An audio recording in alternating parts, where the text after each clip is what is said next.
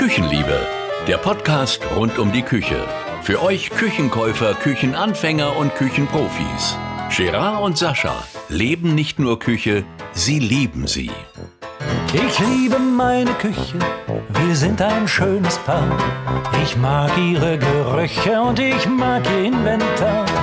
Da sind noch Hallo liebe Küchenliebenden, herzlich willkommen zur zehnten Jubiläumsfolge der Küchenliebe, der Podcast rund um die Küche. Lieber Sascha, herzlichen Glückwunsch, du hast es zehn Folgen ausgehalten mit mir. Ja, lieber Gerard und liebe Küchenliebenden, alles auch herzlich willkommen von mir und auch Glückwunsch, dass wir diese zehn Folgen geschafft haben und ohne Fehler. Es ist alles gut gelaufen. ja, nee, ist klar. Vielleicht lösen wir das irgendwann nochmal auf. das lösen wir nicht auf, nein. Ähm, also, ganz liebe Grüße, herzlich willkommen aus, äh, ich sag mal, liebe Grüße nach Österreich, in die Schweiz, nach Frankreich, nach Malaysia. Wir haben Hörer in Thailand, in Ghana, äh, die Vereinigten Staaten, Großbritannien äh, und, und, und, und, und. Niederlande, habe ich die schon erwähnt, Luxemburg. Also eine schöne große Hörerschaft. Wir freuen uns sehr und äh, freuen uns auf weitere zehn Folgen mit euch. Wir machen weiter. Ach so. Gut, Ach, wusstest dann du weiß ich das nicht? jetzt ja auch. Nein, wusste ich noch nicht. bitte. Dann bist du, bist du, bist, machst du noch mal zehn Folgen mit? Ja, klar. Ja, los, komm. Hat los, ja zehn machen wir auf jeden Fall noch. Also, Was für ein Thema haben wir heute? Äh, wir haben folgendes Thema. In der zehnten Jubiläumsfolge äh, behandeln wir das Thema Backofen. Der Backofen, beziehungsweise Backofen und Co. heißt die Folge. Also sprich, wir werden über den Backofen sprechen und alles, was so in dieser Gerätenische noch so verbaubar und nutzbar ist um also Dampfgarer, Mikrowelle, Dampfgarer, Mikrowelle und Kombination und Spezialitäten nennen wir es mal. Okay. So. Ne? Dann hast du noch eine kleine Gutachtergeschichte, äh, die du zum Besten geben möchtest. Und wir haben am Ende noch eine Zuschrift.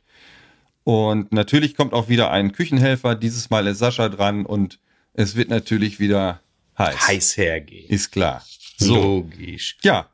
Wie legen wir los? Na, erstmal stoßen wir an auf die zehnte Folge, oder? Oh, warte, da muss ich eben noch mal ein kleines Fläschchen aufmachen. Schade, dass du nicht da bist, mein Lieber.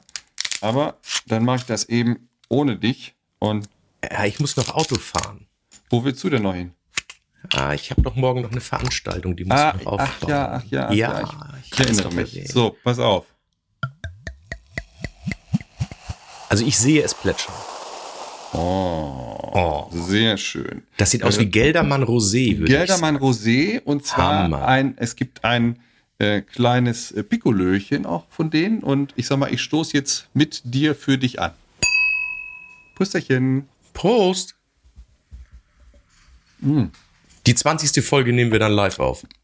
Äh, das würde ich aber sagen. Und äh, dann stoßen wir auch zusammen an. Natürlich, liebe Küchenliebenden, ist der Geldermann 1A gekühlt in dem Le Creuset, äh, in der Le Creuset Kältemanschette, Kühlmanschette. Aus der zweiten oder dritten Folge, glaube ich. Ich weiß es gar nicht mehr, aber auf jeden Fall, das Ding funktioniert hervorragend. Äh, Wer es noch nicht hat, ist selber schuld. So. Und du hast es auch in einem wunderschönen Zartrosa, passend zu deinem ja, Natürlich, äh, passend zum Rosé natürlich. So, ihr lieben Küchenliebenden, wir haben mal hm, einen, einen Gast äh, in dieser Folge und zwar wir haben die künstliche Intelligenz bemüht äh, und haben sie gebeten, uns etwas zu unterstützen. Wir haben einen, äh, wollten einen Podcast produzieren zum Thema Backofen und haben sie dann mal machen lassen. So, Na, da bin ich ja gespannt. Da bin ich ja gespannt. Da liest doch mal vor, ob das brauchbar ist, was der gemacht hat, bitte. Ich lese das mal so stumpf vor. Ja. Herzlich willkommen zu unserem Podcast über die Geschichte des Backofens in der Küche. Ich hoffe, ihr seid bereit, etwas über die Entwicklung der Wärmebehandlung von Lebensmitteln zu erfahren, denn wir werden einen Blick darauf werfen, wie dieser erstaunliche Apparat über die Jahrhunderte hinweg zu dem wurde, was er heute ist.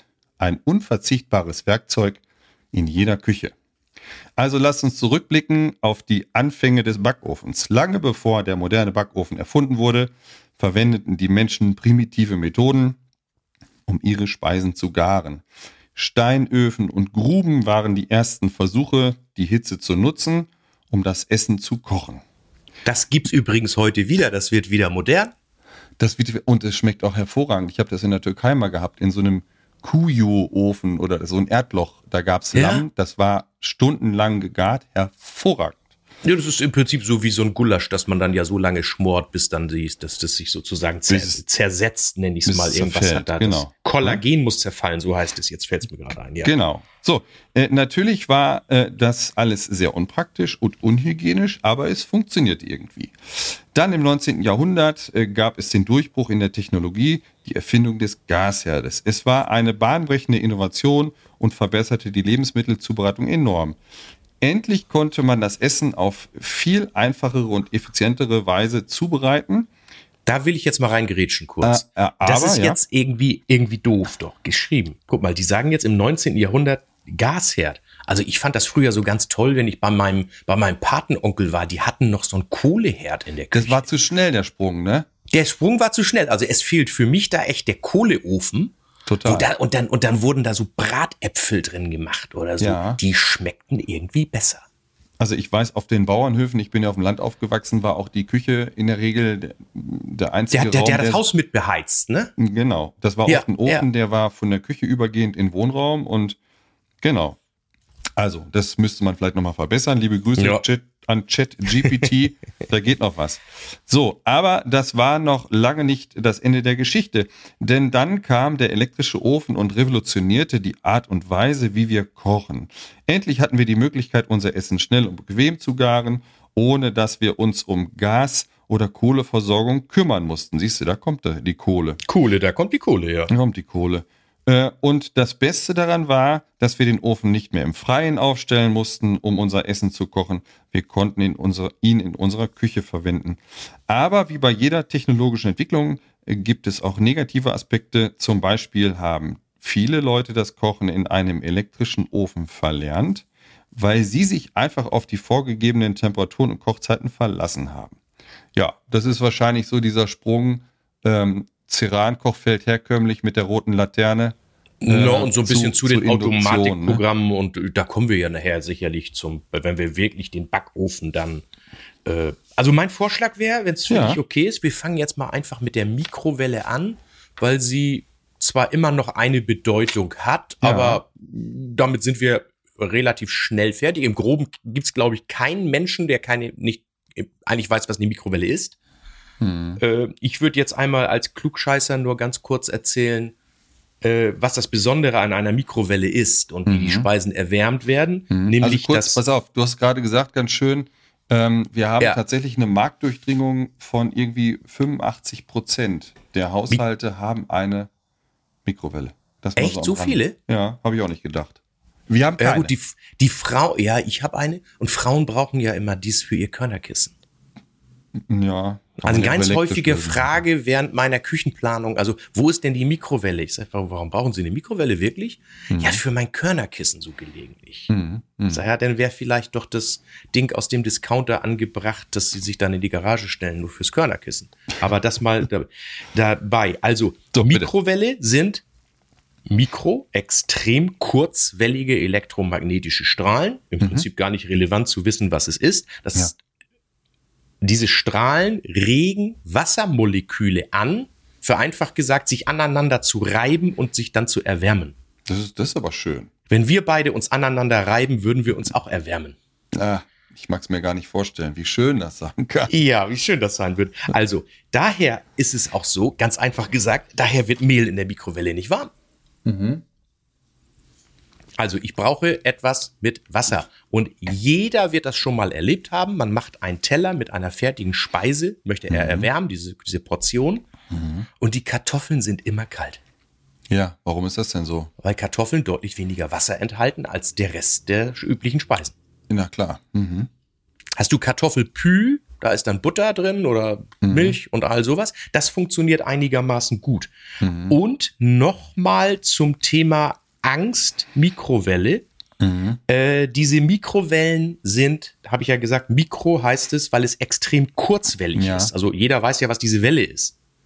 Und je kürzer die Welle ist, umso ungefährlicher ist sie auch. Ja. Vereinfacht gesagt, ich kann eine Mikrowelle bei offener Tür betreiben, wenn ich einen Meter davon entfernt stehe. Dann ist es ungefährlich, weil die Welle ist totgelaufen.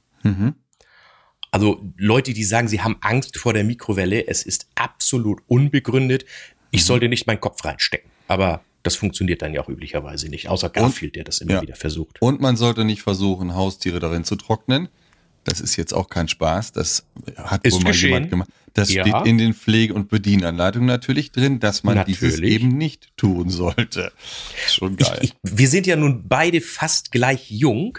Ja. Und es gab früher immer, ich kann mich erinnern, als Kind Kochvorführung mit der Mikrowelle. Kennst du das Ding noch mit dem, das muss man heute eigentlich sagen, äh, äh, Schaumkuss, ne? Muss man sagen? Ja, glaube ich. Nennen ihn Graboer Küsschen. Aus Grabo kommen die. Zum Beispiel auch. Ja, die schmecken auch übrigens sehr gut. Oder die Dickmanns früher hier waren es die anderen. Aber du weißt, was ich meine in der Mikrowelle, weiß, was, was damit passiert? Dieses Ding bläht sich massiv auf. Ja weil da ist es die Wärme und die, die eingeschlossene Luft da drin und die mhm. Schokolade schmilzt. Das mhm. war früher so ein Partygag. War ja. total klasse. Ja. So, jetzt, jetzt hast du über die reine Mikrowelle gesprochen. Dann gibt es ja noch so ein bisschen, äh, ich sag mal, die Abwandlung. Kombinierte Geräte, Mikrowelle mit Dampf zum Beispiel. Es gibt kombinierte Geräte von einigen Herstellern. Da wird also eine Dampfgarerfunktion dazu geschaltet. Mhm. Und es gibt Geräte, die nee, halt, Backofen. Halt, halt, nee, Was halt. Denn?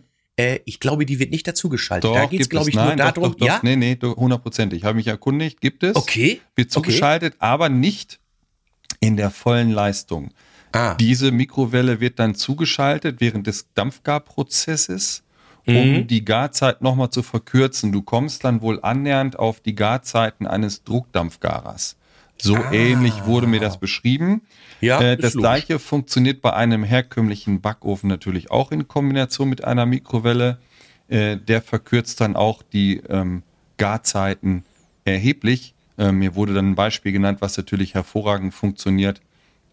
Äh, so ein Kartoffelauflauf, der ist eben in kürzester Zeit fertig. Also da spart man eine Menge Zeit. Da ja, aber man, Fleisch hätte ich so ein bisschen Bedenken. Fleisch würde ich wahrscheinlich auch mhm. nicht machen, aber da gibt es, es gibt auch dann dazu von den Herstellern spezielle Rezepte und Kochbücher. Ja. Also man muss auch da das Kochen wieder etwas neu erlernen, wie wir es eben ja von ChatGPT gehört haben. Es ist wieder eine Entwicklung dabei. Also die Mikrowelle ist nicht tot, die Mikrowelle ist immer noch da. Ähm, wir haben eine Mikrowelle gehabt in der Zeit, als unsere Tochter noch an der Flasche hing. Äh, also als, als sie noch die Babyflasche bekam. Und äh, da haben wir in dem Gerät eben die ähm, die Babyflaschen desinfiziert mit so einem Wasseraufsatz und so weiter. Und später haben wir das dann ausgetauscht gegen einen kleinen Dampfgarer. Das war eigentlich die bessere Variante. Ja, wir haben bis heute diesen, auch keine Mikrowelle wieder gekauft. Nee, die Gefahr bei diesen äh, äh, Babyflaschen ist natürlich, dass es so ungleichmäßig warm wird. Und wenn man dann vergisst, das noch durchzuschütteln, Mhm. Dann ist die Milch irgendwie oben heiß und unten kalt und dann verbrennt mhm. das Kind sich. Also darum haben die sich auch schwer durchgesetzt. Also du musst immer den Finger reinstecken oder irgendwie mhm. die Temperatur ja prüfen mhm. damit. Also wir haben sie nur zum Desinfizieren genutzt, gar nicht zum, Ach zum so, Erhitzen ich dachte der, zum, zum, zum nee, nee, nee, nee, gar nicht zum Erhitzen der Speisen. Also, das sind die Geschichten. Und dann gibt es noch ein Gerät, Sascha, da kannst du noch mal was zu sagen. Es gibt auch eine, ich sage jetzt mal, eine Mikrowelle Deluxe, auch wenn der Hersteller das vielleicht nicht so gerne hört. Wir können dann auch mal den Namen ruhig benennen, weil gibt es auch nur von einem. Das ist der Dialoggarer. Von Firma Miele. Von Firma Miele. Ist ein spezielles Gerät. Grundsätzlich ist es, grundsätzlich ist es, also da würde ich mich auch auf jede Diskussion einlassen. Mhm. Es ist in irgendeiner Art und Weise eine Mikrowellenunterstützung. Ja. Ist es. Ja. Aber die haben es geschafft, diese Mikrowelle so exakt zu dosieren, ja. Also in, in, in Kochvorführungen kochen die ja oder, oder garen die ja einen Fisch im Eisblock, um das zu demonstrieren, wie exakt man damit garen kann. Genau. Das Gerät ist natürlich nicht preiswert. Ja. Ich sag ganz ehrlich, für mich ist es nichts, aber ja. nur aus dem Grund, weil ich gerne einfach auch handwerklich koche. Ich bewege mich gern beim Kochen. Ja. Und ich mache auch gern was. Also, ja. aber für die Menschen, die ein perfektes Ergebnis haben wollen und die bieten dazu dann jetzt auch ja sozusagen fertige Menüs an, also ja. teilweise auf Sterneniveau. Diese Dinger kommen schon auf dem Tablett an, das ja. lege ich nur drauf, dann habe ich die Anleitung, ich gebe dann, das sind irgendwie Dickets heißt das, glaube ich, gibt man dann ein, 250 mhm. Dickets oder wie auch immer das war, mhm. ich habe es nicht genau mehr. Und dann drückt man auf den Knopf und dann hat man das perfekte Ergebnis, weil natürlich auch exakt 180 Gramm mhm. Fleisch und das Gemüse da auf mhm. dem Punkt ist. Das ist also wirklich wie Sternegastronomie. Mhm Allerdings, ich muss gestehen, meiner Meinung nach, was für Leute, die zwar gerne gut essen, aber nicht gern kochen. Also für mich ist Ja. eher das Kochen das Erlebnis. Ja, genau. Also das ist kein Schnäppchen. aber gibt's. Tolles Gerät. Das Gerät kostet aktuell irgendwie laut Liste was um 6.000 9.600 Euro. Äh, Das ist dann eher so für die gastrosexuelle Zunft, ja. Also wer richtig Bock hat, äh, sich damit auseinanderzusetzen. Also wie du schon sagst, es gibt da super Fertiggerichte und ist auch nicht in meinem Budget das Gerät, aber es ist eine Abwandlung eben äh, dieser Mikrowelle. Auch wenn es nicht so gern gehört wird, aber so wird, so wird so wird drüber gesprochen. Ne? Aber ich habe schon daraus, Backofenherd. Ach so, ich habe Entschuldigung. ich hab, ich hab schon daraus Ja. äh, essen dürfen. Es, es gab Kalb und es gab mal diesen Lachs aus dem Eisblock oder Lachs aus dem äh, oder oder Schweinefilet aus aus dem ähm, Wachsmantel. Ja, das war genau. schon, das war schon sehr cool, keine Frage. Und wenn man jetzt nur ganz kurz dazu, wenn man ein Fleisch anbrät, ist es ja so, dass ringsrum sich so ein grauer Rand bildet im Prinzip, so Mhm. ein Garrand. Und man ist in der Lage, mit diesem Gerät das Fleisch durchgehend zu garen, ohne dass ein großer äh, Rand entsteht. Also man hat einen Gargrad, der durchweg gleich ist. Ja, das ist eben die Besonderheit dieses Dialoggarers, dass er im Dialog mit dem Lebensmittel ist und ganz genau prüft und, und misst, wie ist jetzt der Gargrad. Das ist schon sehr spannend. Na, dann hast du bei mir noch keinen sous vide gegarten Dammwildrücken gesehen. Ja, dann wird's so aber, aus. dann wird's aber Zeit. Wird's Ja, aber du bist, Zeit. bist herzlich eingeladen, jederzeit. Ja. Also dann kommen wir zum Thema jetzt Backofen. Ja, Moment, wir sind, noch, Backofen, wir, sind noch nicht ganz, wir sind noch nicht ganz fertig. Also, äh, nur ganz kurz, um das abzu, abzuschließen. Also, so. zum, zum Erwärmen äh, hast du noch selber dazu geschrieben, äh, für ein Ach, gutes ja. Ergebnis sollte man sich Stimmt. Zeit lassen. Also nicht gleich die 900 Watt äh, einloggen, sondern ja, lieber, lieber 600 Watt und ein paar äh, Minuten mehr. Und Ja, stimmt, das war, das war meine Ergänzung, das hatte ich noch vergessen. Also wenn ich mir mal etwas in der Mikrowelle erwärme, dann habe ich wirklich festgestellt, ganz niedrige Leistung und lieber lang drin lassen. Also ich erwärme dann teilweise so ein Tellergericht acht bis zehn Minuten auf 350 Watt hat mein Ja. Gerät und dann ist es auch anständig warm und auch genießbar. Ja. Also ich kriege sofort schlechte Laune, wenn so ein Essen Ja. nur so halb warm ist. Also dann esse ich Ja. lieber eine Stulle. ja, hast du recht. Aber es, hast du recht, lieber weniger Leistung und länger drin lassen. Verstehe. Genau. Ja. Ja, hast du recht, habe ich noch vergessen. Ne? Also, dann jetzt Backofenherd. So, ja. Ich komme mal kurz dazu. Dieses ganz spannende Thema, das wissen auch sehr viele nicht. Mhm. Bei uns in Deutschland ist relativ klassisch immer dieser sogenannte Herd gewesen. Das Ja. heißt, das Gerät und ein Backofen mit insgesamt meistens ja sechs Knöpfen dann, zwei für den Mhm. Backofen, vier für die Kochzonen und Genau. oben nur ein Kochfeld. Ja. Diese Gerätekategorie ist mal entstanden aus diesen freistehenden Herden, die das so in den 40er, 50er Jahren ja nur gab, weil es keine Einbauküchen gab, die es aber immer noch natürlich zu kaufen gibt. Aber das Phänomen ist, dass die Deutschen einfach gesagt haben, ich schneide das Kochfeld oben ab, leg das in die Arbeitsplatte und das andere Gerät lasse ich so, übertrieben gesagt. Und dieses Phänomen des Einbauherdes gibt es, das hat mir mal ein großer europäischer Hausgerätehersteller gesagt, tatsächlich nur in Deutschland und Österreich speziell. Ja, in äh, kein Holländer, kein Franzose, kein Spanier würde auf die Idee kommen, sein Kochfeld von vorn zu bedienen. Das hat mir da jemand mal, äh, ist ja kein Geheimnis jetzt, von Bosch Siemens, die ja nun wirklich weltweit unterwegs sind. Mhm. Der hat mir das mal er- erzählt. Das ist irgendwie in Deutschland immer so hängen geblieben. Mhm. Also im Ausland, als es losging mit Einbauküchen, wurden schon immer Mhm. Backöfen und Kochfelder eingebaut. Wobei Wie ich, mittlerweile bei uns ja auch fast. ja, ja, wobei ich sagen muss, ich finde die Bedienung über Drehknebel grundsätzlich gar nicht verkehrt. Ist mir lieber als die Tipperei oben drauf rum auf dem Kochfeld. Also Ja. die, die, die Funktionalität ist schon. Natürlich, natürlich. Aber wie gesagt, das wollte ich nur einmal erklären. Also wenn wir sagen, wir reden vom Herd, dann ist es diese Kombination Herd und Kochfeld. Äh, ignorieren wir heute in der Folge, würde ich vorschlagen, einfach mal, weil das am Markt wirklich keine Bedeutung mehr hat. Selbst wenn es bautechnisch so sein muss, dass der Backofen unter der Arbeitsplatte ist, dann ist es heute meistens auch Backofen und ein Induktionskochfeld. Genau, weil die autark Geräte bedient autark, wird. genau, aut- autark voneinander funktionieren. Genau. richtig. Genau. Und auch der elektrische Anschluss ist der gleiche, wird an die gleiche Dose zusammen angeschlossen, ob es nun ein oder zwei Geräte sind. Meine Empfehlung heute an die, an die Küchenliebenden, wenn ihr eine neue Küche plant, dann, und es soll so gemacht werden, dass der Backofen und das Kochfeld übereinander sind, dann Mhm. würde ich immer einen sogenannten Herdanschluss vorsehen Mhm. und einen separaten Anschluss nochmal für den Backofen. Das ist Denn ein normaler Schokostecker. Das ist denn der normale Schuko-Stecker nur, genau. Genau. Mit, drei, mit 3,3 kW. Aber es gibt heute Kochfelder, wenn man so ein tolles Induktionskochfeld haben möchte, die brauchen schon die vollen 3x16 Ampere. Ja, gibt es. 100%. Und dann habe ich ein Problem, wenn ich dann den Backofen da noch drauf anschließen will. Ein guter Elektriker sagt nämlich, das geht nicht. Ja. Das Nee. mal so für die. Ist so.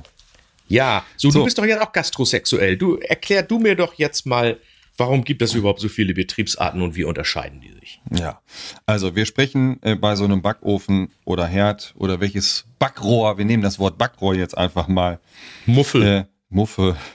Wir haben die Heißluft, wir haben die Ober- und Unterhitze oder die Oberhitze und die Unterhitze separat. Wir haben einen Grill, wir können Umluft grillen, es gibt Intensivbacken, es gibt die Möglichkeit mit Dampfstoß zu arbeiten, das nennt man dann Klimagaren zum Beispiel. Und wie wir eben schon sagten, es kann auch eine integrierte Mikrowelle den Garprozess unterstützen. Äh, jetzt wollen wir erstmal ein Missverständnis äh, aus der Welt räumen. Es gibt eine Heißluft und es gibt eine Umluft. Und das sind zwei verschiedene Betriebsarten. Eine Umluft ist im Grunde genommen eine Oberhitze oder Unterhitze. Und man Meistens ist beide? ja, meistens beide. Und dann ist hinten im Backofen ein Propeller. Nicht mehr ist es. Und dieser Propeller wirbelt die Luft um. Deswegen heißt das Umluft. Und dann gibt es die Heißluft. Da ist hinter der Rückwand, im, im Geschirrspüler wollte ich schon sagen, hinter der Rückwand im Backofen ist ein Ringheizkörper. Also sprich wie so eine Grillspule. Wie ein Hinten- Heizlüfter. Genau, wie so ein Heizlüfter rings um diesen Propeller. Und der produziert die Hitze und dann kommt die Hitze ausschließlich von da hinten und wird gesteuert, gelenkt über verschiedene Düsen um die Backbleche äh, geleitet. So. Der, Leider, leider Ja. sind diese Begriffe immer noch nicht fest definiert und geschützt.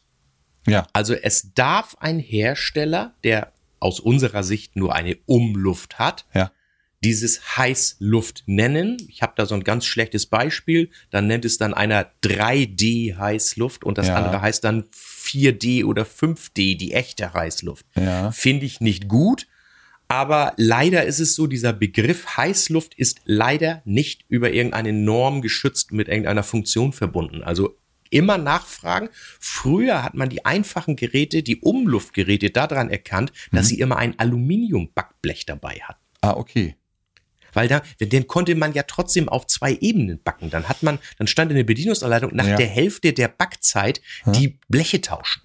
Ah ja, okay, verstehe. Kennst du das noch mit dem Aluminiumbackblech? ich ich kenne das noch, aber den Hintergrund wusste ich nie. Mm, Das Ja. war der, ja, vielleicht Ja. auch aus Preisgründen bei einigen Geräten, aber das war der Grund, dass du auf mindestens zwei Ebenen dann backen konntest. Ja. Aber die wirkliche Heißluft hat eben den Vorteil, dass ich zwei bis drei Backbleche unterbringen kann und ich bekomme ein einigermaßen gleiches Ergebnis. Das funktioniert bei der äh, Umluft eben nicht, weil ich die Hitze im Grunde genommen eher nur von unten habe und von oben einmal und dann ist ein Ergebnis, ein Blech ähm, bleibt immer auf der Strecke. Wobei man auch sagen muss, wenn ich auf mehreren Ebenen backe, backen möchte, dann gibt es eine Faustregel bei Heißluft, hört bei 160 Grad auf. In dem Moment, wenn ich höher mit der Temperatur gehe, ist klar, hinten wird die heiße Luft ja ausgeblasen. Mhm. und muss vorne, die, flie- die fällt gegen die Scheibe und dann geht sie in der Mitte zurück und dann habe ich eine ungleichmäßige Temperaturverteilung. Ja, okay. Also wenn ich Plätzchen zu Weihnachten backe und da kann ich drei oder vier in den Backofen tun, 160 Grad reicht, das Backergebnis wird nicht besser. Wenn es heißer wird. Dauert, dauert maximal zwei Minuten länger, aber es bleibt Ja. dann gleichmäßig. Ah, Ganz wichtig, bei ungleichmäßigen, es steht auch in nahezu jeder Bedienungsanleitung drin, für ein gleichmäßiges Backergebnis hören Sie bei 160 Grad auf. Ja. Wunderbar. Dann gibt es äh, die Variante äh, Heißluft und äh, Grillfunktion in Kombination zum Beispiel und, und, und. Da müsst ihr euch mal bei den einzelnen Herstellern dann das anschauen, was ihr dann auch benötigt. Zum Grillen allgemein oder zur Zubereitung äh, des Fleisches im Backofen ist zu sagen, dass, jetzt kommt wieder deine Temperatur, knapp um 160 Grad fängt auch Fett an zu spritzen. Fleisch fängt dann an zu spritzen. Und das gibt natürlich eine höhere Verschmutzung im Backrohr. Ähm, dann könnten wir jetzt schon fast wieder in die Pflege einsteigen, aber das, das fügen Das wir dann machen wir, da brauchen wir noch ein bisschen was hinten an. dazwischen, aber können Genau. wir gleich tun, klar. Ne? Ähm, ja, gut, wichtig ist auch nochmal von mir so eine Erfahrung, wenn eigentlich braucht ein Backofen nicht zwingend mehr Ober- und Unterhitze. Vielleicht zum Brotbacken. Hm. Bin ja jetzt angefangen, Brot zu backen, macht ja echt Laune. Äh, dafür, dafür ist es sicherlich gut, aber wenn ihr Rezepte habt von eurer Großmutter, Urgroßmutter Ja. und da drin steht 240 Grad Ober- und Unterhitze eine Stunde, Hm. dann versucht diese Rezepte einfach nicht auf Heißluft. Backt es so, Ober-Unterhitze, dann kommt nämlich auch das Gleiche dabei raus. Ah, okay. Also So. als, als, als Tipp so von, Was, vom Gastrosexuellen. was, sehr- was sehr gut funktioniert, ist äh, das Klimagaren, kann ich zumindest so bestätigen. Das heißt, du hast eine, eine Heißluftsituation und dann wird äh, durch das Gerät, das ist dann eine, ein kombinierter Dampfgarprozess, Nur ein Ähm, bisschen. Ja, Mhm. wird, wird, wird einfach Dampf dazu gegeben. Früher hat man eine Tasse Wasser mit in den Backofen gestellt, um die Raumfeuchte des, des Klima im, im Ofen etwas feuchter zu halten, dass der Braten nicht so äh, austrocknet. Das funktioniert sehr gut. Und das wird heute eben technisch unterstützt, ne? die ganze Geschichte. Okay, so. Dann gibt es natürlich die, noch die Möglichkeit, über Kerntemperaturfühler zu arbeiten. Dann kommen wir schon zu den Automatikprogrammen. Es gibt äh, verschiedene Hersteller, die eben ja fast wie so ein, wie so ein, wie heißt dieses Ding von Vorwerk, dieser, nicht der Staubsauger, sondern das andere Teil. Dieses Kochgerät. Na? Nicht Vitamix, das ist der andere, ne? Thermo. Verdammt, Thermomix. Ach, der Thermomix, genau. Ja. Ähm, das ist im, im Grunde genommen, diese Technik hat auch Einzug äh, gehalten äh, bei den Backöfen. Dann gibt's aufwendige Displays und da kann man äh, ja, Internet unterstützt ähm, Rezepte abrufen und Genau, also zubereiten. total klasse, um sich mal an Sachen ranzutrauen, die man vielleicht selbst noch nie gemacht hat. Mhm. Also ich habe auch im Bekanntenkreis ein paar von diesen Backöfen verkauft und Mhm. ach, jetzt traue ich mich mal an Roastbeef ran. Also für mich ist ein Roastbeef überhaupt nichts Schwieriges. Nein. Aber für viele ist das irgendwie, die haben einfach Angst davor. Gut, das ist natürlich ein teures Stück Fleisch, wenn ich mir was Gutes kaufe. Ja. Aber äh, da gibt's also echt Schwierigeres. Aber so mit so einem Backofen, da steht dann, da, da gibt's ja teilweise nur ein 1,6 Kilo Start. Ja. Und dann Und- sagt er noch, bitte genau. auf Ebene 2 im Glasbreter mit oder ohne Deckel oder so ähnlich, sagt meiner dann. Genau. Macht der echt toll. Ja, und über diese Kerntemperaturfühler wird eben die Kerntemperatur von wahrscheinlich 52 Grad, 55 Grad, je nach Belieben, Ja. äh, an, angepeilt, angesteuert und dann schaltet das Gerät ab, macht ein Riesentheater und dann müsst ihr das, müsst ihr die Speisen aus dem Ofen nehmen. Ne? Exakt, exakt. Gut. So, und dann gibt's aber doch auch noch unterschiedliche Bauformen von Ja. Backöfen. Da müssen wir auch noch mal drüber reden. Das hattest du ja schon mal in einer Folge erwähnt. Diese übliche Bauform ist 60 Zentimeter hoch. Dann gibt es äh, Kompaktgeräte, so nennen wir sie, die sind 45 Zentimeter hoch. Ähm, dann gibt es bei diesen Geräten verschiedene Türvarianten auch. Es gibt äh, seitlich angeschlagene Türen, es gibt die herkömmliche Klappe, die nach unten öffnet und es gibt auch Klappen, die, also Türen, die nach unten einfahren, unter den Garraum quasi. Hat den Vorteil, dass man natürlich näher an das Gerät herantreten kann. Ne? Ja, äh, oder auch zum Beispiel für, also das mit der Drehtür, nenne ich es mal. Ja. Oder auch mit dieser Tür, das hat dann aber sehr stark was mit der äh, Einbauhöhe zu tun. Ganz wichtig auch für Menschen, die im Rollstuhl sitzen.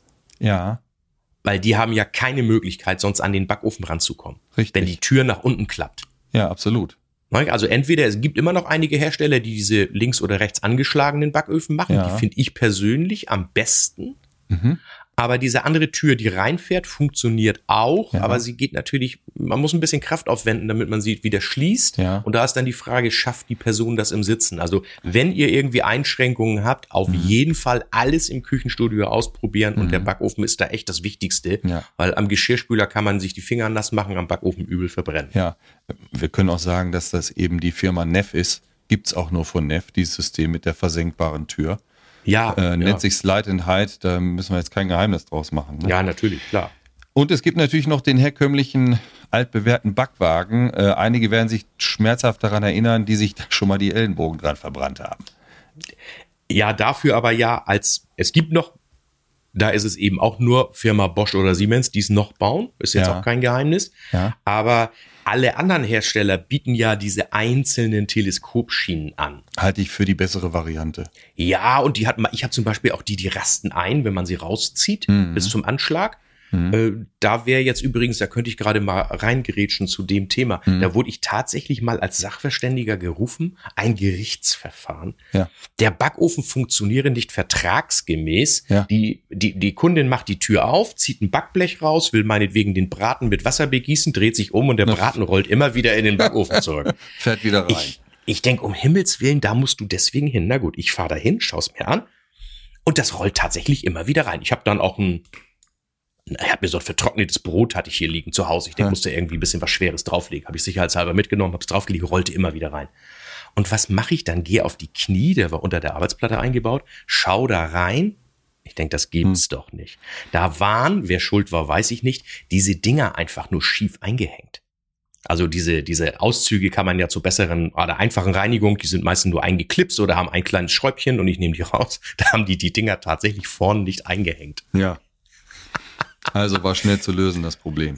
Ja, aber ein teurer Spaß natürlich, wenn ich damit schon bei Gericht bin, statt irgendjemand mal einfach versucht, da dran zu zupfen. Ne? Ja. Na gut, Aber es pass auf, vor. das ist jetzt ein gutes Thema. Reinigung. Ähm, Re nee, ja, nee, nicht Reinigung. Wenn wir jetzt bei den Bauformen sind, man unterscheidet beim Backofen auch, hat auch mit der Reinigung zu tun, hat Vorteile auch. Es gibt Backöfen, die haben seitlich eine Rille in der Muffe. In diese Rillen, also das sind so geprägte Seiten, da werden dann die Backbleche eingelegt. Das sind das im gibt's doch gar nicht Doch, mehr. das gibt's noch. Das gibt's noch. Im ganz unteren Preissegment gibt es diese Backöfen noch. Und die besseren Öfen haben eben Einhängegitter und da schiebt man dann Ja. die Bleche ein. Hat den Vorteil, diese Gitter kann ich rausnehmen, dann habe ich eine glatte Seitenwand und kann den Backofen besser reinigen, natürlich. Also Aber ich sag mal so vor noch. 15, ja, so vor 15 Jahren haben einige Hersteller noch gesagt, bei den Backöfen mit der Pyroliesel, da baue ich's noch so. Da gab's das. Aber also ganz ehrlich, das ist nicht zeitgemäß. Also so einen Backofen kauft man nicht mehr. Ich würde nicht kaufen, nicht? aber, aber nochmal, gibt's noch, ne? Die Geschichte. Ja. Dann gibt es einen wesentlichen Unterschied, bleiben wir nochmal bei der Pflege. Es gibt, wobei ich muss jetzt lange, lange überlegen, wer sowas noch macht. Äh, Den Unterschied gibt es aber sicherlich noch. Die Backofentür mit einer integrierten Scheibe. Das ist dann wie so ein, ich sag mal, von innen gesehen wie ein Bilderrahmen. Dann ist oben die Emaille und darunter eine Glasscheibe.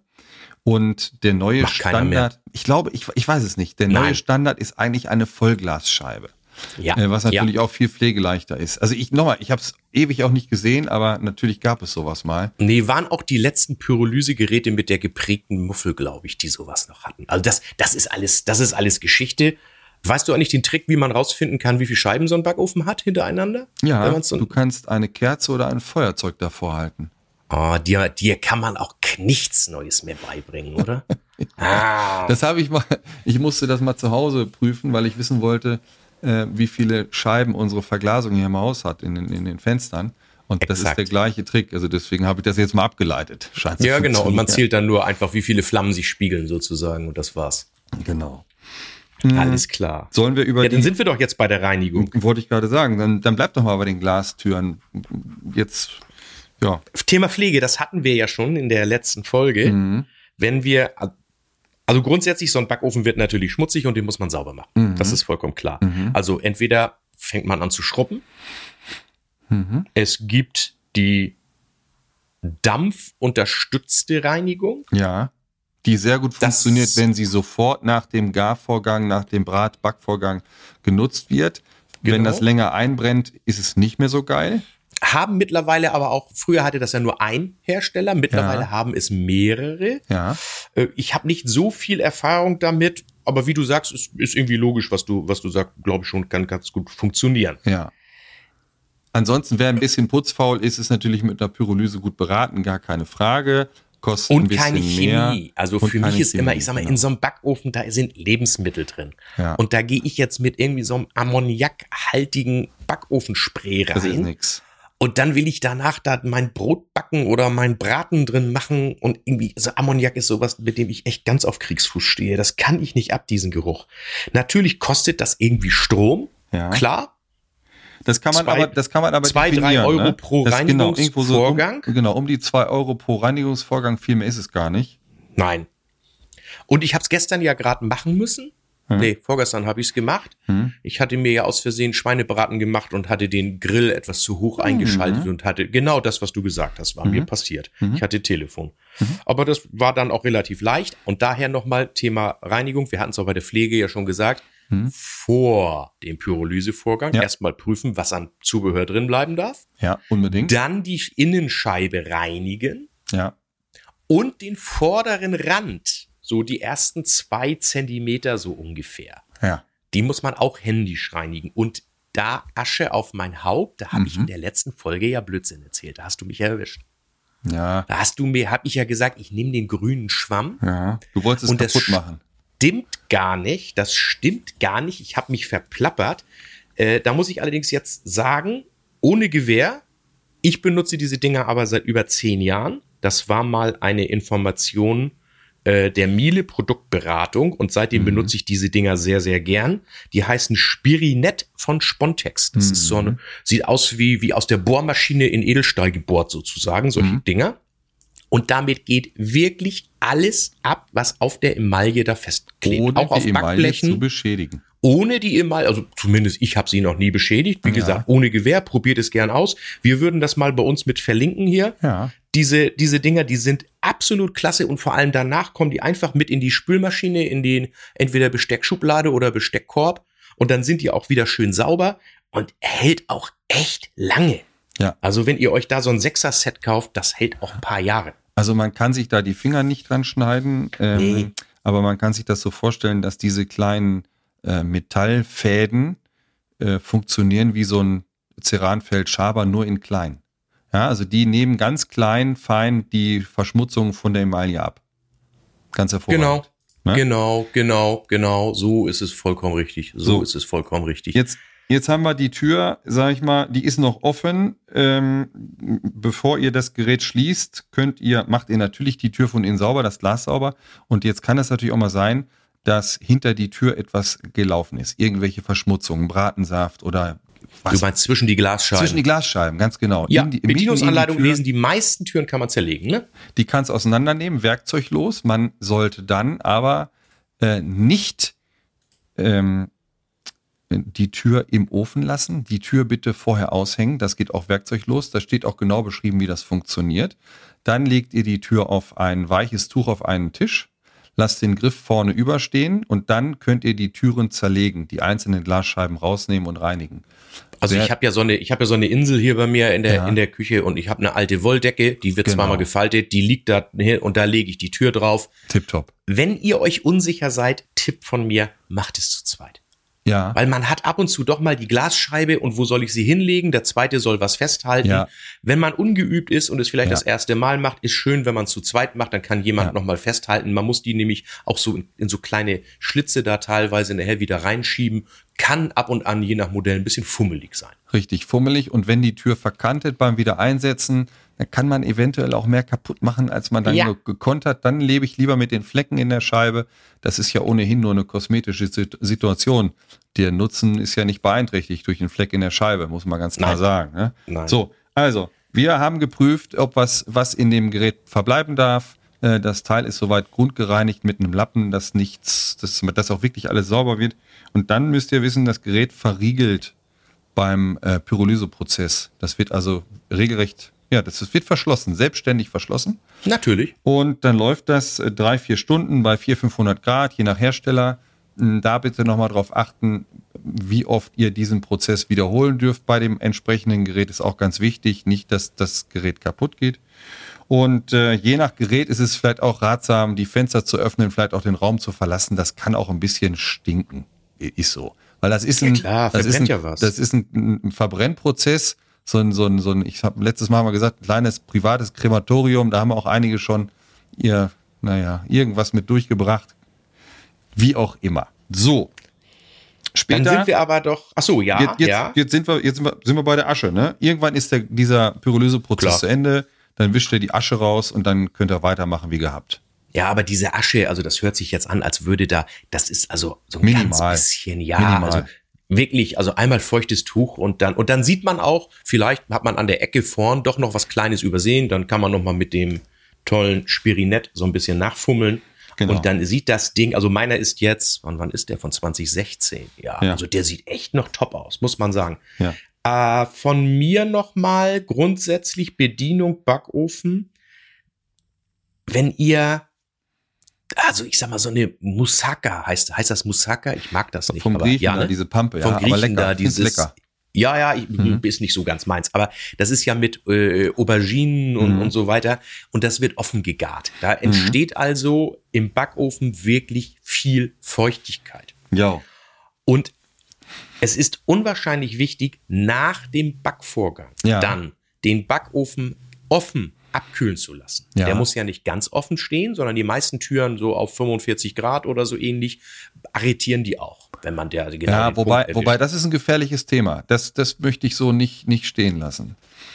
Ähm, wenn das Gerät eine entsprechende Temperatur hat und nur so ein Stück offen steht, wird durch die thermische Belastung eventuell das Umfeld beschädigt. Kann passieren. Das will ich nicht machen. Entweder ganz auf das Ding oder ganz zu. grundsätzlich im Backofen bitte kein Essen lagern. Genau. Der Backofen kann Feuchtigkeit vertragen. Dafür ist er da. Das ist ja ein Backofen. Der backt ja feuchte Speisen. Aber Ja. durch die Wärme, die entsteht, trocknet er ja auch wieder. Genau. Und dieser Lüfter, der läuft, der ist ja auch dafür da, um das nach vorne Ja. draus zu befördern. Der läuft ja auch dann häufig nach, ist gar kein Thema. Ja. Aber ihr zerstört jeden Ja. Backofen, wenn ihr Lebensmittel da drin lagert. Und es gibt auch immer wieder in unterschiedlichsten Kulturkreisen Ja. dann genau dieses Problem. Ja. Also, Weil da gibt's so eine, so eine Aufläufe, die dann tagelang im Backofen gelagert werden. Riesenmist. Und, und ja, also das, das Ding das rostet innerhalb eines Jahres von außen nach innen durch und man drückt dann nachher nur etwas dagegen. Es bleibt nur noch die Emaille nach sozusagen. Pass auf, das Problem, fängt, auf. das Problem fängt folgendermaßen an. Ich war letzte Woche in Bad Tölz. Liebe Grüße an den lieben Harald. Ich war gerade im Begriff zu gehen, da kam eine Kundin rein und äh, beschwerte sich, dass unten das Auffang, der Auffangbehälter unterm Backofen ja zu klein sei, äh, weil so viel Wasser an der Tür runterläuft. Ach du meine Güte, was So. macht die denn? Äh, das ist im Grunde genommen, ob das dein Moussaka ist, ob das ein Auflauf irgendeiner Art ist oder ein Schweinsbraten, spielt keine Rolle. Es passiert folgendes. Der Schweinsbraten, ein richtig ordentlicher Klumpen, der ist fertig, der ist gar und dann bleibt der im Ofen zurück. Jetzt werden aber die Wände des Backofens und die Glastür schneller kalt als der Braten. Dann schlägt sich die Feuchtigkeit des Gargutes an dieser Wand nieder und im Backofen nieder. Und äh, das führt dann eben zu Rost. Am Ende im, an den Metallteilen und vorne an der Scheibe, das ist wirklich patschnass vorne, dann läuft das Wasser runter. Das darf gar nicht passieren. Es ist ein Backofen und kein Lebensmittelaufbewahrungsfach. Naja, und, und äh, wenn so viel Wasser ist und es, wenn sie schon bemängelt, dass diese, ich nenne sie mal Wanne, die ja nur für so drei Tropfen Wasser gedacht ist, wenn die überläuft, dann geht ja auch der Korpus kaputt irgendwann, der Schrank. So, da haben wir es wieder. Ne? Also klar. Also bitte. So, So. zwei Sachen haben wir noch zum Thema Backofen. Informiert euch auch gern mal über Zubehör. Ja, unbedingt. Also da gibt es wirklich ganz tolles Zubehör, ob es nun ein Pizza- oder Brotbackstein ist Ja, oder eben gibt auch von einigen Herstellern zum Beispiel ganz tolle passende Bräter für den Backofen, dass man also auch wirklich diese, den in diese Schienen da toll einhängen kann, mit Deckel, mit allem drum und dran. Da informiert euch, das lohnt sich da, einen Euro für zu investieren. Es Ja. gibt teilweise auch Bräter, die funktionieren sogar auf dem Induktionskochfeld. absolut. Ja, Ich habe so einen, also ich mache, ich brate meine Rouladen da drin an und dann schiebe ich die in den Backofen. genau. Dann gibt es zwei Standards, so möchte ich es formulieren. Es gibt den Standardbackofen, der bis 250 Grad heiß wird. Und dann gibt es den Backofen, der bis 300 Grad heiß wird. Was ist der Unterschied? Wer wirklich gern Pizza mag, der braucht den heißen Ofen. Ansonsten reicht wahrscheinlich der 250 Grad Ofen. Diese Pizzasteine, die gibt es herkömmlich zum Reinlegen aufs Gitter, auf diesen Rost. Und es gibt auch einen Pizzastein, der eine separate Beheizungsart hat, eine separate Beheizschleife. Wie so ein, Ja, wie so ein gibt es Grill. einen italienischen Hersteller, der sowas macht. Da liegt das Ding unten auf dem Boden, ne? Ich meinte jetzt einen anderen. Okay. Ich meinte den mit der blauen Muffe und der seitlich angeschlagenen Tür. Ga, ga, okay. ga, ga, ga. Ja, ja, weil, weil Ne? wie gesagt, der Italiener hat ja auch so ein Ding, das liegt auf dem Boden dann Ja. tatsächlich. Der hat da auch diese Zusatzfunktion, soll auch, was heißt, ich habe es mal live gesehen, funktioniert ganz toll. Ich esse meine Pizza bei Luigi, der hat dann noch einen tollen Rotwein dazu. Äh, irgendwie krieg ich den Teig einfach nicht so hin wie der Italiener an sich. Das muss man einfach ganz ehrlich sagen. Aber Pass auf, wer dann- das hinbekommt, sonst Dann, gerne. dann lass es, dann, äh, gehst, dann gehst du für die Pizza zum Italiener und jetzt kommen wir zum Dampfgarer. Wer einmal so richtig schön Spaß mit einem Dampfgarer hatte, äh, wer sich dort mal selber Spargel zubereitet hat, der wird wahrscheinlich sowieso in den meisten Lokalen später enttäuscht werden. Also dann lieber Spargel zu Hause essen. Wenn du Pizza auswärts isst, isst den Spargel zu Hause. Du hast 100% meine Aussage, die ich auch jedem gebe. Spargel ist genau das Thema. Ja. Neue Kartoffeln und Spargel aus dem Dampfgarer. Ja. Ich esse nie wieder im Lokal diesen teilweise zermatschten Spargel, den die da sich zusammenkochen. Äh, unwahrscheinlich, wie toll dieser Spargel ist. Ja. Ka Und wenn man möchte, kann man sich ja trotzdem ein bisschen Sud auffangen ja, wenn man da jetzt unbedingt sagt, man möchte sich da eine Spargelsoße draus ziehen, Ja. äh, kannst auch die, die Schalen kochst ja dann ab, wenn du es willst oder so. Ja. Aber da hast du vollkommen recht. Das ist das Gourmet-Menü schlechthin. Absolut. Also Vorteil des Dampfgarers ist, es ist eine schonende Zubereitung, äh, eine schonende Garung äh, des Gemüses zum Beispiel. Man kann auch Fisch darin garen. Beim Gemüse sieht man ganz klar Karotten, Brokkoli, wenn man das entsprechend äh, lange gart oder kurz gart, dass die Farbe auch erhalten bleibt. Die Farben frischen sogar noch ein bisschen auf. Es wird nicht ausgelaugt durchs Kochwasser. Das ist auch ein erheblicher Vorteil. Also kann ich nur wärmstens empfehlen, einen Dampfgarer sich anzuschaffen. Äh, es gibt da hochwertige Geräte auch mit Festwasseranschluss. Wer da nicht rumpanschen möchte, mit einem Wasserbehälter hin und her. Nur mal so am Wichtig Rande. ist, wichtig ist, achtet auf Geräte mit einem externen Dampferzeuger. Das sollte irgendwo stehen. Ja. Weil es gibt immer noch einen oder zwei Hersteller, die haben wirklich unten, das sieht aus wie eine kleine Kochplatte und Ja. da verdampfen die Wasser drauf. Ja, Äh, das ist echt, das ist primitiv, das ist kein Dampfgarer. Ja. Also das, das, das, das ist nicht so richtig. Dass wir, also wenn einen kleinen Euro ausgeben, das, Ja. ich sag mal, aber so diese Geräte gehen, ich würde jetzt mal so auf den Markt werfen bei 1000 Euro los, dafür kriege ich einen Dampfgarer. ja, wahrscheinlich ja. Habe ich wirklich gar keinen Äh, Preisüberblick ja, jetzt. aber so Größenordnung. Vielleicht sind es auch 1200 mittlerweile. Ich bin ja nun auch zwei Jahre aus dem, ein bisschen müsste ich jetzt auch schauen. Aber Genau. das sieht man tatsächlich total klasse. Ja. Und was ich auch ein tolles Phänomen finde, dass die Garzeit gleich ist bei frischem Gemüse und bei TK-Gemüse. Ja, okay, ja, ja. Exakt gleiche Garzeit. Ja, okay. Also meine hat so eine Elektronik, da gebe ich dann ein. Gut, bei Spargel, hm, da gebe ich mal gerne drei Minuten dazu, weil Spargel Ja. ist so ein Gemüse, das mag ich nicht mit zu viel Biss, aber das weiß man nachher ja dann auch. Geschmackssache.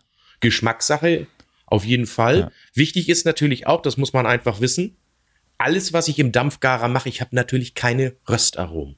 Richtig. Also wenn ich mir, ja, ich habe aber auch schon Schweinefilet im Dampfgarer gemacht und danach noch einmal ganz schnell durch die ganz heiße die Pfanne. Pfanne. in etwas Butterschmalz gedreht. Genau, perfekt. So. Rückwärts garen. Ein, ein ganz wesentlicher Vorteil des Dampfgarers ist natürlich, wenn ihr so ein Gerät habt, ihr habt ein bis zwei Töpfe weniger auf dem Kochfeld. Und ihr müsst euch auch nicht drum kümmern. Ihr müsst nicht ständig in den Kartoffeln rumstochern oder in den Karotten schmecken sie, sind sie weich, wie weit sind sie. Irgendwann hat man die Zeiten raus und äh, dann macht der Dampfgarer das automatisch und irgendwann macht's Piep und ist fertig. Also man kann viel entspannter kochen mit so einem Dampfgarer.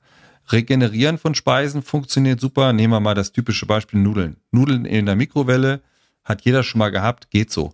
Innen sind sie heiß, außen sind sie trocken, sch- schmeckt so semi-geil. Besser ist da wirklich ein Dampfgarer. Man spricht da, ich sag mal, über eine Regeneration der Speisen. Wird auch in der ähm, Profiküche so gemacht. Viel besser. Ach, Ähm. wo wir eben übrigens bei dem Spargel waren. Ja, Basmati-Reis. habe ich noch nicht gemacht, aber soll auch super gehen. Habe ich echt noch nicht Der probiert. Knüller, der, das ganze Haus duftet nach diesem Reis. Ja. Und der schmeckt auch endlich mal, weil normalerweise, wenn du so Reis im Kochbeutel kochst, Ja. kannst du ja lieber den Kochbeutel wegwerfen und das Wasser trinken. Ist ja wahrscheinlich gesünder. Oder den Beutel lutschen, wie auch immer. Oder den Beutel. Also Ja, genau. ein Traum. Also ein toller Basmati-Reis aus dem Dampfgarer. Allein deswegen lohnt. Und liebe Küchenliebenden, mal ganz ehrlich, ob ihr den Topf abwascht oder Mhm. ob ihr einmal den Dampfgarer trocken wischt. Da kommen wir gleich noch dazu. Bisschen Pflege braucht so ein Gerät Mhm. natürlich, aber es, das ist wirklich kein Problem. Eine weitere Funktion eines Dampfgarers kann auch das Einkochen sein. Also ihr könnt, wie früher Oma, die Weggläser hernehmen, in den Dampfgarer stellen, 100 Grad einstellen, 95 oder 95, 100 Grad, sowas in der Richtung, circa eine Mach ich Stunde. immer. Das funktioniert super. Da kann man sich, habe ich jetzt selber gemacht, seinen Grünkohl nochmal äh, konservieren oder auch ein Fond, eine Suppe etc. Alles. Tipptopp. Was nicht funktioniert, das muss man ganz ehrlich sagen, äh, der Versuch, Gemüse zu blanchieren, Ja, weil ich natürlich immer die Aufheizzeit des Gerätes habe. ja, das kann man nicht so ein, kann man nicht Also so das, das, also wenn ich jetzt sage, ich möchte Gemüse einfrieren oder aus irgendwelchen Gründen vorher Mhm. Da muss ich ganz klassisch das äh, ko- kochende Wasser haben und dann mit der Kelle da rein. Ja. So, wir hatten es vorhin kurz angerissen. Babyflaschen kann man desinfizieren. Man kann auch Besteck desinfizieren, weil ich einfach 100 Grad Dampf habe. Äh, toll ist natürlich auch eine Kombination aus äh, Backofen und Dampfgarer. Das ist dann wirklich der oberpreisige Bereich. Äh, da gibt es Geräte mit Edelstahlmuffe, wo ich dann wirklich einen reinrassigen Dampfgarer mit einem reinrassigen Ofen tipptopp kombiniere. Auch solche Geräte gibt es. Da gern mal informieren. Da habe ich dann auch, äh, da habe ich dann auch Röstaromen. Da habe ich noch eine Zuschrift dazu. Ja. Also, du hast es eben schon mal gesagt, die Reinigung ist hier sehr wichtig. Ein Dampfgarer wird natürlich feucht. Nach der Benutzung des Dampfgarers, dicke fette Empfehlung, das Ding sofort sauber machen nach dem Essen und wichtig ist auch trocknen. Es kommt sehr, sehr schnell zu Keimen und ihr könnt euch nicht vorstellen, wie eklig das ist, wenn man mal Kartoffeln gegart hat im Dampfgarer, die vergessen hat. Also ich sag mal, 50 Shades of Grey and Green ist ein Scheißdreck. Ich hab's, ich, also liebe Grüße, äh, ich sag mal nicht, wo ich das gesehen habe letztens. Du hast mir es aber erklärt. das war, das war nicht schön. Äh, aber es ist, nicht, es ist eine, Edel, eine Edelstahlmuffe gewesen, das ist dann schnell ausgewischt und wieder gut. Kann man aber vermeiden. ja, natürlich. So. Bitte. Ja, wir haben eine nette Hörerzuschrift. Andrea Ja. fragt, ich habe meine neue Küche geplant und mich für einen Kombidampfgarer von Miet entschieden. Gutes Gerät, alles richtig. Ja. Glaubt ihr als Profis, das sei ausreichend? Nein. Nein. Also ich sag Andrea, meine Meinung, ganz ehrlich auch nein. Es ist Kombidampfgarer, tolles Gerät, wenn du ambitionierte Hobbyköchin bist, genau richtig. Aber überlege mal, du möchtest im Dampfgarer nur die Gemüsebeilagen machen, dann fehlt dir ja sozusagen der Backofen, um, ich sag jetzt mal ganz platt, den Braten da drin zuzubereiten oder was auch immer. Ja. Also meine Empfehlung, Kombidampfgarer ja, da auch gerne ein sehr hochwertiges Gerät. Und ich würde immer einen einfachen Backofen dazu empfehlen. Richtig, genau. Perfekt. Wird die Küche natürlich noch mal ein Tausender teurer, aber dann, ich habe den Luxus von drei Backöfen zu Hause. Ja, ja. Wer lang hat. ne? Ich bin wie sagst du immer, was bin ich? Gastrosexuell. Du bist gastrosexuell. Ja, Das, meine was das ist, das klären wir auch nochmal auf. Ne? Das kommt noch mal. Okay. So, mein Lieber. Dann würde ich mal sagen, du bist dran. Hast du was vorbereitet? Schon der wieder? Küchenhelfer der Woche ist, ich meine, es wird heiß, ne?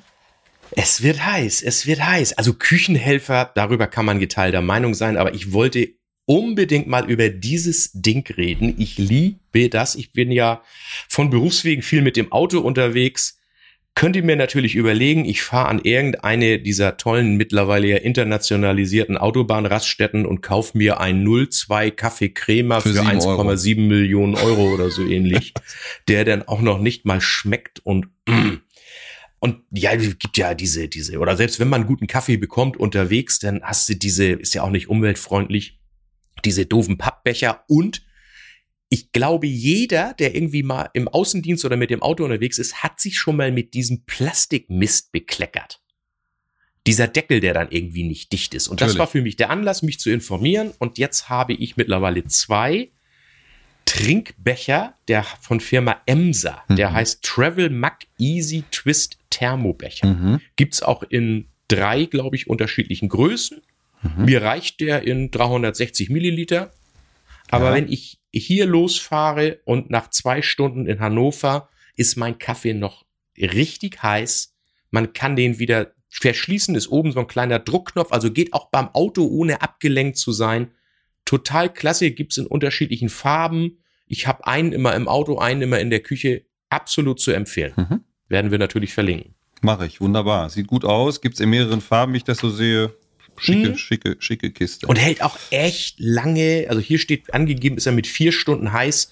Stimmt auch. Also nach, Ja. selbst nach vier Stunden, ich, ich, ich mache meistens, wenn ich sage, ich möchte diesen Kaffee jetzt trinken, dann drücke ich Aha. auf den Knopf und trinke den Kaffee dann erst in einer halben Stunde. Also der, Ja. ich lasse den sogar noch abkühlen. ja.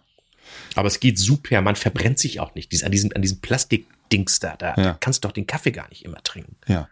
So, pass auf. Ich würde sagen, wir haben die äh, Backofenwelt äh, fröhlich umrundet. Äh, Super. Da war das eine oder andere dabei. In der nächsten Folge geht es um die Dunsthaube. Mhm. Ja. Und dann haben wir ja noch die Geschichte aufzuklären. Wir, wir ziehen ja, ich sag mal, so einen kleinen Cliffhanger eine ganze Weile noch mit durch, wie, das, das fiel mir übrigens letztens auf. Ähm, Till und Atze haben so einen Schlüpfer mit durch die Folgen gezogen. Wir haben den Naja. Geschirrspüler mit durch die Folgen gezogen und müssen irgendwann auflösen, wie das funktioniert, wie man den denn richtig einräumt. Äh, ein kleiner Ausblick. Wir haben einen äh, besonderen Gast, der das beantworten wird. Ähm, wir lassen euch wissen, äh, wann es soweit sein wird. Sicherlich eine der nächsten zwei, drei Folgen. Äh, da kommt dann die Auflösung Mit einem ganz besonderen Gast, mit dem glaube ich keiner rechnet. mit, mit unserem Wunschgast. Ne? Mit, So. Es ist unser Wunschgast gewesen, aber selbst wir haben nicht damit gerechnet, dass wir ihn kriegen. Na, so na. leicht. Oder Ach, so. na, na, oder dass so wir ihn ein überhaupt bisschen, kriegen. so ein bisschen. So, mittlerweile sind wir ja auch erfolgreich. Also, ich würde mal sagen, äh, liebe Küchenliebenden, schön, dass ihr wieder äh, Zeit mit uns verbracht habt. Danke dafür. Wir freuen uns über euer Feedback, Mails und Themenvorschläge natürlich. Ihr findet uns auf Facebook, ihr findet auch uns auf Instagram. Die Homepage gibt es. Äh, empfehlt uns gern euren Freunden, lasst uns ein Abo da und eine Bewertung und und und. Und ich verbleibe mit freundlichen Grüßen nach der zehnten Folge und freue mich auf die nächsten zehn Folgen mit dir, mein Lieber.